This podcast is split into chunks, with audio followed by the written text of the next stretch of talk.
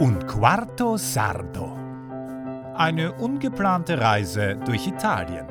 Von und mit Niklas Dodo. Bologna hielt zwar keine Bolognese für mich bereit, dafür aber die endlosen Köstlichkeiten eines Biomarktes, auf dem ich meinen neuen Gastgebern fleißig zur Hand gehen durfte. Völlig übermüdet ging es dann auf einen Hof, den ich zumindest für ein paar Tage mein neues Zuhause nennen darf. Kapitel 3 13. Juni Die Nächte in Italien sind zwar viel wärmer, aber irgendwie erträglicher als in Deutschland. Daher wache ich gut erholt auf. Ich habe keine Ahnung, wie spät es ist, aber ich entscheide mich dazu, noch ein wenig zu dösen. Zwischendurch meint der Hahn des Hauses, mir den wohlverdienten Schönheitsschlaf durch unschönes Krähen vermiesen zu müssen.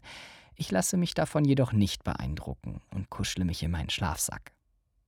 Gegen 9 Uhr verwandelt sich mein eben noch angenehmer Camper dann aber in einen Backofen. Da gehe ich mir doch lieber das Gelände anschauen. Der Hof ist nicht besonders schön, eher praktikabel, dennoch irgendwie charmant. Ein Traktor fährt etwas abseits Heuballen hin und her. Ich erblicke die Bienenstöcke, den Obstgarten, die bergige Landschaft, der Wind weht, der Hahn kräht und ich muss aufs Klo. Das Bad bietet einen wunderschönen Blick auf die nächstgelegene kleine Stadt Sokka. Auch von der Toilette aus schön zu betrachten. Dafür gibt es hier leider keine Privatsphäre, denn der einzige Sichtschutz ist ein grobes Fliegengitter. Außerdem ist das Fenster sperrangelweit geöffnet und nach einem erfolglosen Versuch, es zu schließen, denke ich mir, dass es wohl noch nie zu seiner Lebzeit geschlossen wurde. Das Bad befindet sich im Erdgeschoss. Es könnte also jederzeit jemand an dem Fenster vorbeilaufen und mich bei meinem allmorgendlichen Klogang behelligen. Auch wenn es nur zwei Leute sein könnten. So geht das nicht. Ich hänge also ein riesiges Handtuch vor das Fenster und kann mich dann endlich entspannt erleichtern. Kaum bin ich fertig, donnert es an der Badezimmertür. Ich bin etwas erschrocken und wundere mich über diese plötzlich ruppige Art. Vielleicht bin ich doch zu spät aufgestanden? Als ich die Tür öffne, steht vor mir ein kleines Mädchen in einem blauen Kleid mit weißen Punkten. Ciao, sage ich und setze mein freundlichstes Lächeln auf. Sie sagt nichts und tut das einzig Richtige in so einer Situation. Schlagartig und panisch wegrennen. Na danke, so schlecht ist mein Italienisch auch wieder nicht. Jedenfalls kommt mir durch sie in den Sinn, dass Emilia und Giuseppe von ihren zwei Töchtern geschrieben haben. Das scheint eine von ihnen gewesen zu sein. Danach mache ich mich frisch und setze mich in der Küche an meine Vokabeln. Ich muss mir ziemlich viele Bonuspunkte geholt haben, denn erst gegen 11 Uhr kommt Giuseppe zu mir. Wir halten aber dann nur einen kurzen Plausch. Ich verstehe absolut gar nichts, aber nicke wie immer blöd, weil es mir sonst doch zu peinlich wäre. Ich will diese verdammte Sprache endlich sprechen können. Irgendwann fragt mich Emilia, ob ich denn Hunger hätte. Und ja, ich könnte tatsächlich etwas vertragen. Die Wohnküche ist wie der Hof praktikabel, spartanisch, charmant. Es gibt alles, was man braucht, aber eben nicht viel mehr. Das Haus hat eine schnuckelige Grundfläche von vielleicht 35 Quadratmetern und drei Ebenen. Der Eingang zum Wohnbereich ist über den Hang ebenerdig. Schaut man allerdings auf der anderen Seite aus dem Fenster, ist es der erste Stock. Ich lerne I Bambini kennen und La Nonna, die Oma. Emilia deckt den Tisch und Giuseppe macht sich über den Formaggio her. Ich warte noch, bis Emilia sitzt. Dann essen wir Insieme. Zusammen. Der Tag dümpelt etwas vor sich hin. Die Nonna spricht un poco Englisch und ich erzähle etwas über meinen Beruf und mein Studium und biete ihr an, mein Showreel anzuschauen. Das sind Ausschnitte aus Filmszenen, in denen man als Schauspieler mitgespielt hat. Filmemacher können sich diese anschauen und zum Beispiel zu Castings einladen. Dafür gibt es entsprechende Online-Karteien.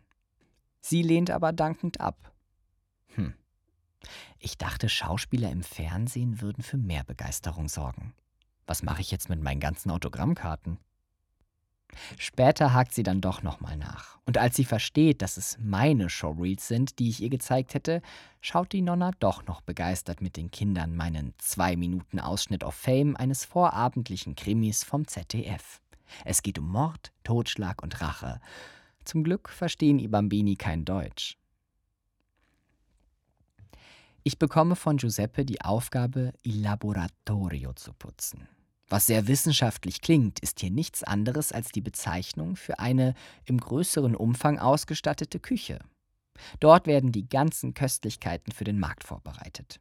Ich habe es zwar schon bei meiner Ankunft wahrgenommen, da man durch das Laboratorio in mein Badezimmer kommt, aber ich möchte es jetzt gerne etwas ausführlicher beschreiben, da es nun mal der heilige Ort der Pasta ist. Pasta bedeutet im Grunde genommen nichts anderes als Teig, sowohl für Nudeln als auch für Brot oder andere Mehlspeisen. Beim Eintreten strömt einem erstmal ein mediterraner Duft in die Nase. Es riecht nach der Küche meiner Großeltern. Leicht würzig, erdige Kräuter, frisches Olivenöl. Dazu ein sehr intensiver Geruch, den es häufig an Marktständen für Käsespezialitäten gibt. Wenn dieser Geruch zu dominant wird, ist er oft kaum erträglich aber hier tritt er nur ganz schüchtern hervor, wie der herbe Duft, den man einem Parfüm zufügt, um ihm den letzten Schliff zu geben. Dass es so gut riecht, kommt nicht von ungefähr. Überall stehen Töpfe, Pfannen, Schüsseln, Behälter und jede Menge Zeug, das beleidigt darauf wartet, endlich ein Schaumbad zu erhalten. Wer mich kennt, weiß ja, wie sehr ich das Putzen liebe. Naja, was soll's. Ich putze sicher zwei Stunden oder länger oder kam es mir nur so vor?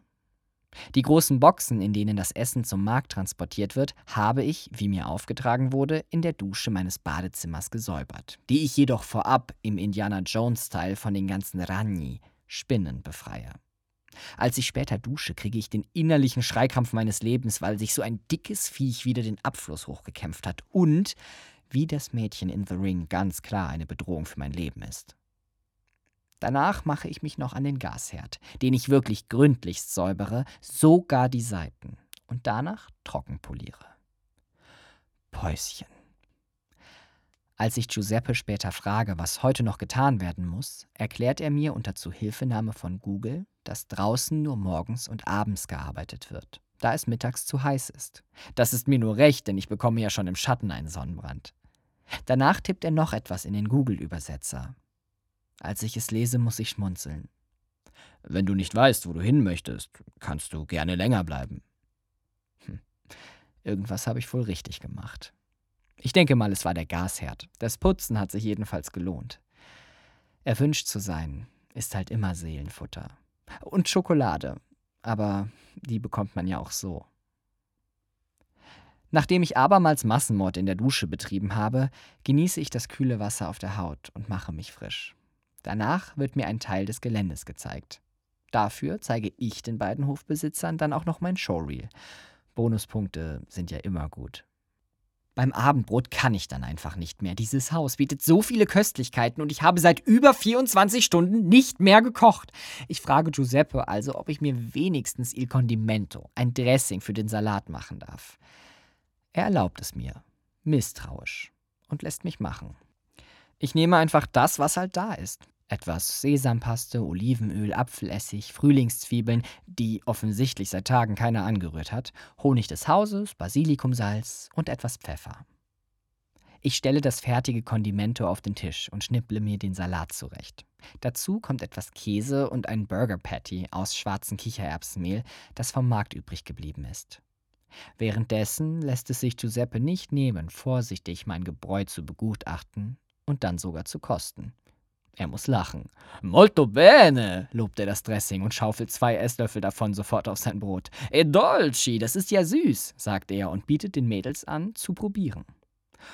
Und wie das in Italien ebenso ist, ist die Frage, ob man etwas probieren möchte, eigentlich keine Frage, sondern eine direkte Aufforderung. Bevor die Mädels also verneinen können, hält Giuseppe den beiden schon das Brot unter die Nase. Beide probieren und überleben sogar. In der Zwischenzeit ist mein Salat fertig und ich kratze schnell das restliche Dressing über meinen Teller, bevor Giuseppe noch den Menschen des Nachbardorfes etwas davon anbietet.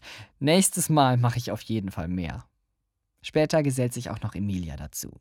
Natürlich mache ich ihr auch das Dressing und den Salat dazu. Auch sie ist begeistert. Buonissimo. Und langsam aber sicher erobere ich mir das Territorium der Küche. Die kleinere der beiden Mädels, Nora, hat sich gerade mehrere Spielklettpelle in die Haare gestopft, die nun zu riesigen Dreadlocks verknotet sind. Fünf können entfernt werden. Danach folgt kurz und schmerzlos die Amputation durch Friseurin Emilia. Mi piace, also mir gefällt's, scherze ich. Aber die Kleine ist außer sich und rettet sich mit Mama weinend ins Bad. Auf dem Tisch vor mir liegt die einsame, dicke Strähne. Sieht aus wie ein Schnauzer, denke ich mir. Zwei Sekunden später blödele ich schon an der Badezimmertür mit meinem neuen Schnurrbart herum. Nora weint noch kurz, kann aber nicht lange gegen ihr Kichern ankämpfen. Danach beginnen alle nacheinander mit dem Bart rumzuscherzen. Und mal wieder hat Niklas den Tag gerettet, denn ich bin ja schließlich un quarto sardo. Es ist 22 Uhr. Die Nacht weht gegen die noch warme Hausfassade, die Grillen zippen vor sich her und in der Ferne steht die kleine Stadt mit ihren zarten Lichtern, die den Anschein haben, jeden Moment von der Brise gelöscht zu werden.